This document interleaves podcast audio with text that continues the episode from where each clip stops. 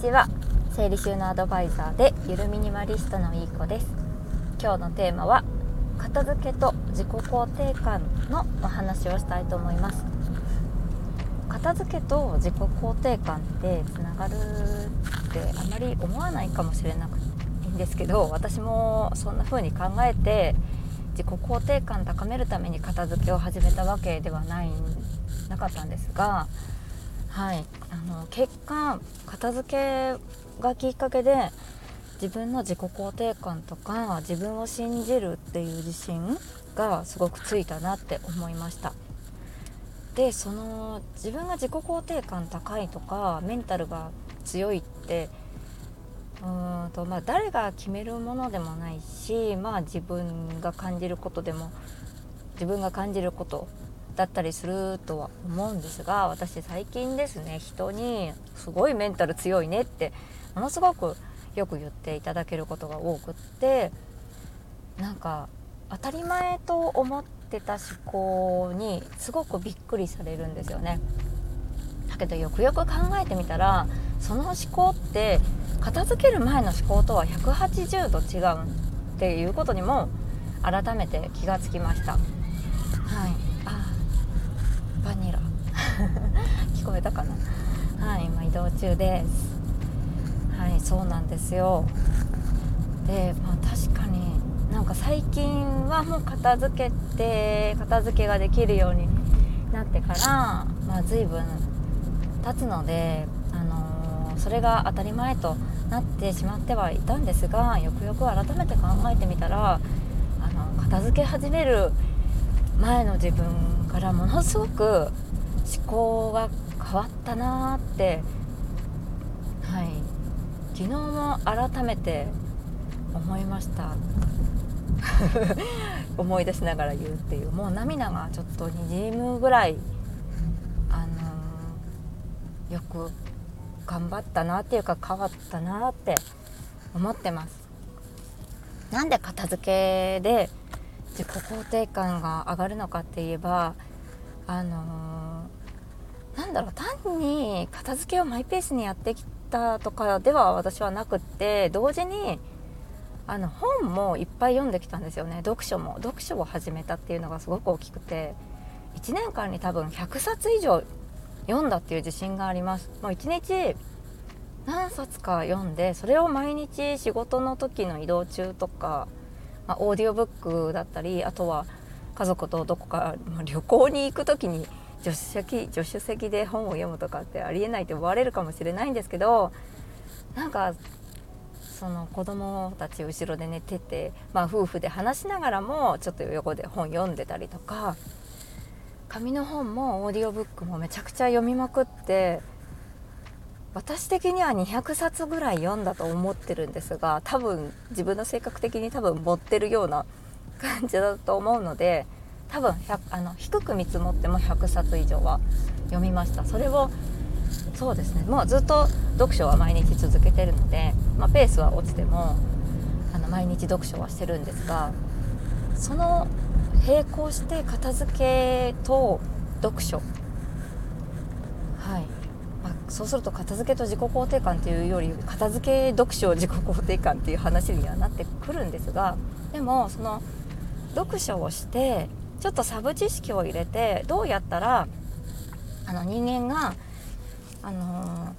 ー、なんか苦手を克服というかね苦手なことを苦手と思わなくなるのかとかあのどんな風に進めたらモチベーションが下がらないであの継続的に片付けを続けることができるのかとかどんな風にあの考えたら家族と言い争うことなく片付けを進められるのかやっぱり片付けたい人間対別に片付けたくない人間がいるとお互いその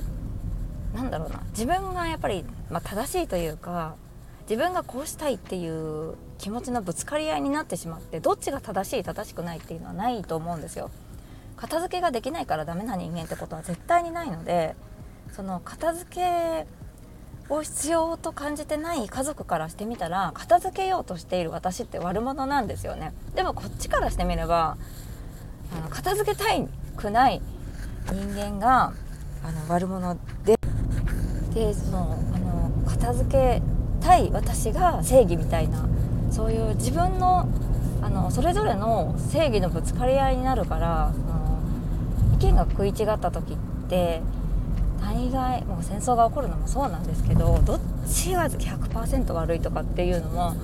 なかったりするんですよね。そうするともう家族片付けたいなって家族のうちの1人があの思ったとしても思ったらちょっとあの戦争の始まりになる可能性もあるんですよだからまあオンライン片付けでは家族の片付けっていうあのところも講座としてあったりとかどういうふうにコミュニケーションをとったらあの争わずに済むかとか人それぞれ価値観が違うっていうこととあとはそれぞれが持ってる欲求の深さっていうことを調べることができるのでそこで改めてあこの家族はこんな欲求を持っているんだなこんな価値観を持っているんだなっていうのが、まあ、分かることで、あのまあ、戦争とか戦争っていうか争いをあのなくすなくして家族もあの片付けてもらえるとかっていうそういうあの夫が片付けてくれるようになりましたとかっていう声ももらうんですが、まあ、そういう講座もあるので、あの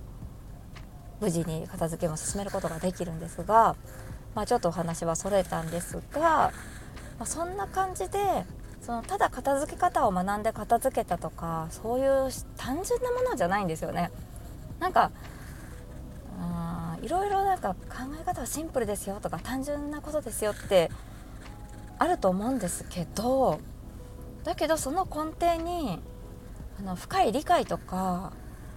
その理論というかなんか必ず隠れてると思ってます。だって人間が怒りを感じる時それってあの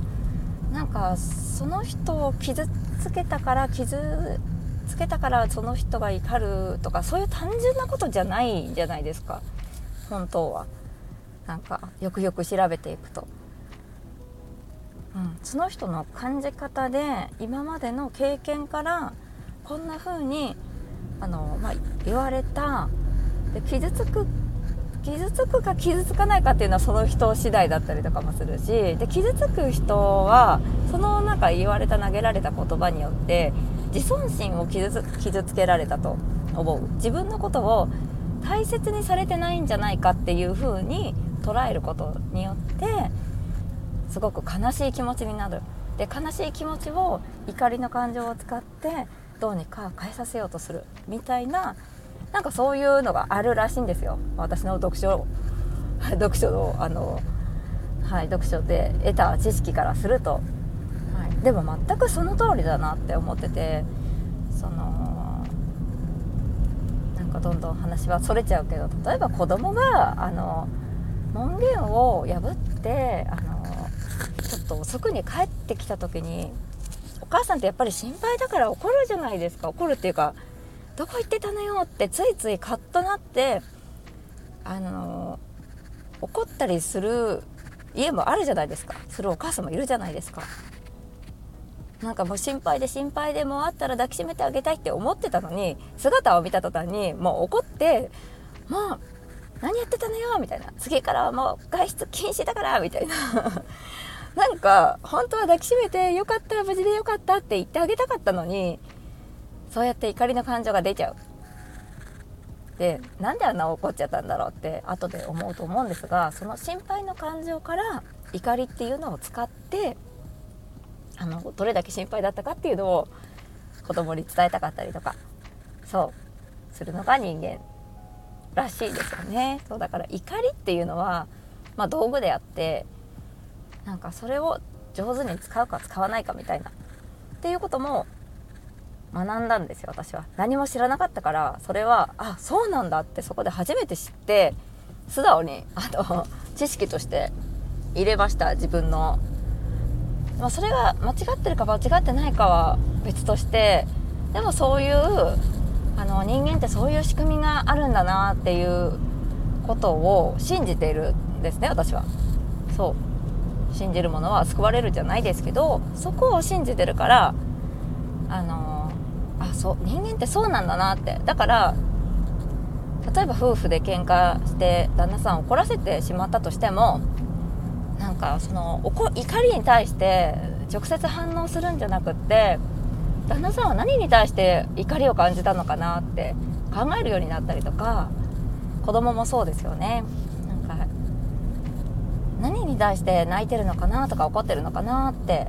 考えてみるとなんか根底に違うあの感情があったりとかってする。っていうことで 何が片付けとつながってるかっていうとやっぱり家族とのコミュニケーションであのそういう読書の知恵とか使ったりとかしたことであのなんか心を乱すことなく片付けを一つ一つあの引き出し1段からまずはお財布から私は始めたんですがあできたなここもできたなっていう、まあ、できたできたの積み重ね。で心もあの、まあ、乱す時も最初はやっぱりありましたがあの日々勉強して知識を得ていく中であのそれも自己肯定感高めることにつながったんですよね。なんか今日は怒らずに片付け進められたなとかなんかあの怒らずになんか譲ることができたなとかそのなんだろうななんか我慢したんじゃなくって浄土することができたなってそれもまたすごい自己肯定感が高まったんですよね。もうそのしかもできたなって思うことがめちゃくちゃ多かったのでその読書と片付けによって。だからそのできたできたのも繰り返しだったんですよね。もう毎日ができたできた。こんなに子供の子供時代ですらこんなできたできたって毎日思ったことないぐらい、まあ、子供の時の自分なんか多分自信ない子供だったと思うから分かんないけどそんなことないか、でもやっぱり大きくなるにつれて自信ってどんどん削ぎ落とされていっちゃってで子供が生まれて自信がつくかと思いきや子供が発達障害ですよ自閉症ですよとか旦那さんも発達障害ですよって言われてなんかすっごいなんか取り残されてるような感じで生きてきたので、うん、そう。からすごい自信をそそ取りん？自信をそぎ落とされてきてしまった。私でもそのちょっとした片付けお財布の片付け引き出しの片付け読書によってあのこういうふうにあの思考を考えると人に対してあの怒りっていうのを使ってあの下手に使ってなんかギクシャクした人間関係になるとか人が許せないとかって言ってモヤモヤするっていうこともなくなってそれもできたっていうことにつながってなんかすごい片付けの力ってすごいすごいなって思いました。まあこれを話す読書もだろうってなっちゃうんですけどでもその私のオンライン片付けではその自分が何百冊も読んだその読書の知恵でそれも一緒に講座にも組み込んでるので、あのー、なんでじゃあその人が片付けが続かないのかっていうのもやっぱ分かるのでそこで何が足りないのかなってどういう、あのー、知識とか何かなんだろうノウハウとかあの入れたら講座に入れたらいいかなっていうのもオリジナルでその人一人一人に合わせて、はい、作って応援させてもらってます。っていう話です。ちょっと真剣になりましたけど本当に片付けって人生変えるっていうことは本当で 侮れないんですよ。私がこうやって今までなんか本当にちょっとしたことでも人に怒りを感じてもうあの人嫌いもう二度と喋らねえみたいな、まあ、喋らないことはできなかったんだけどねメンタルも弱かったからそう思ってはいても外面はよくしたりとかしててもうなんか本当に生きづらかったんですけどでも本当にここに来て多分180度大げさに 言ってるかもしれないけどなんか全然思考が変わったのでどんな言葉を投げかけられてもそれは、まあ、HSP なんでちょっとはねなんか振り乱されることもあるかもしれないけど全然前に比べたら全然でもう諸行無常って感じ。なんかなんかもうへこむようなことがあってもあもう起こったことなんだからしょうがないからその起こったことに対して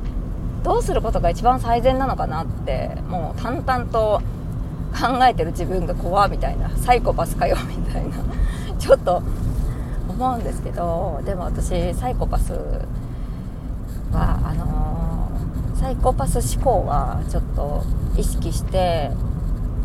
取り入れてます。何ていうのかな。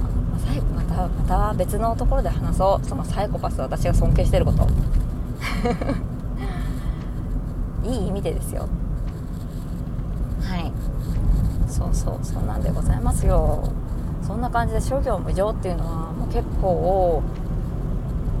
私なんかまあまあできてるなってすごいできてるとは言わない。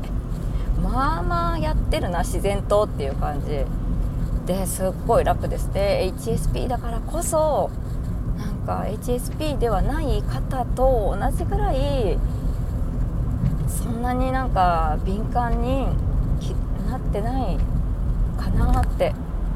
思います。めっちゃ生きやすいじゃんっていう感じでしたね。はい考えてみたら。これが HSP じゃない人のなんか頭の中なのかなっていう。これがポジティブ人間の頭の中なのかなみたいな感じですね。ポジティブもやっぱり最初は訓練というか思考のなんかこう思考を鍛えるというかっていう感じで最初は意識してやってたんですけどね、まあ、でも今はもう自然となんだろうなポジティブっていうかそのなんか本当に諸行無常 なんて言葉で説明していいのやらですがそんな感じです。だから本当に片付けの力ってすごいっていうのは私は本当に皆さんに伝えていきたいしだからこの仕事をしている。あの単にその片付け流行ってるからとかミニマリスト流行ってるから、えー、オンラインビジネス稼げるからとかそういうもうなんかなんちゅうの浅はかななんちゅうのって浅はかな気持ちでは絶対にやってないし世の片付けアドバイザーさんたちも絶対に何かあるんですよって言っちゃうとなんか詮索してるみたいで嫌ですけど絶対に何かがあってもう片付けで人生変えたいって思って克服してもうすごいと思って感動してそれで仕事にしてる方の方が多いと思います、うん、続いてる方っていうのはね。そう。だからまああの本当に単になんか片付け好きのあのなんか優雅な奥さんに見えるかもしれないけどそう片付けの先生たちっていうのはすごくなんか乗り越えてきたものがあるんですよ。絶対にって思ってます。言わないけどきっと乗り越えてきたんだなって私と同じぐらいとかもうそれ以上かもしれない、はい、私も本当になんか藁にもすがる思いでこんな片付けの資格取って今に至りますが、うん、結婚して子供が生まれてその子供がもし低型発達のお子さん子供さんだったら子供だったら多分私は片付けの仕事はしてないし片付けがすごいってことに気が付かなかったかも自分で気が付かなかったかもしれない。って思いますね。やっぱり私の場合はもう子供きっかけにあの片付けっていうのに出会って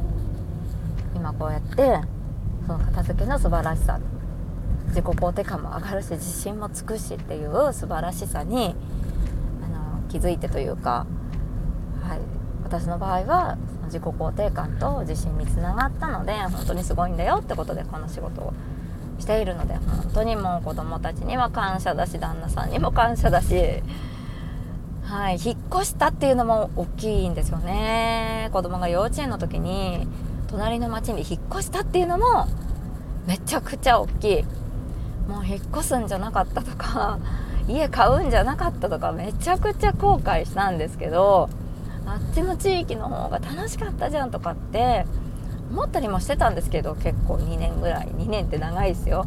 そう。そうだけど結果的にはあの時決断してよかったなって思ってます。はい。そんな感じです。なんかそれいろいろ全てのことがもう今に今の自分になるように、